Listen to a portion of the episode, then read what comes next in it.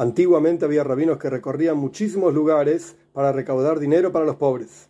He aquí, este rabino ya estaba muy anciano, más de 80 años, y caminaba para acá, para allá, recaudando dinero para los pobres. Le aconsejaron entonces que ya estaba grande y que podía dejar de recorrer, descansar en un lugar, estudiar Torah, cumplir los preceptos, etc. Y el rabino contestó que ya le han aconsejado esto personas mucho más elevadas e importantes que los que le aconsejaron ahora y que él mismo como dice Coyeles, Eclesiastes 4.13, Melech Zakenuxil, un rey anciano y tonto. El Yetzerara, la inclinación al mal, ya le aconsejó muchísimas veces dejar de trabajar. Y si no lo escuchó a él, ¿por qué escucharía a estos ahora? Dicho de otra manera, el servicio a Dios de luchar contra tu propia inclinación al mal no termina nunca, no se acaba nunca, porque para esto mismo fuiste creado, para luchar contra tu inclinación al mal y superarla.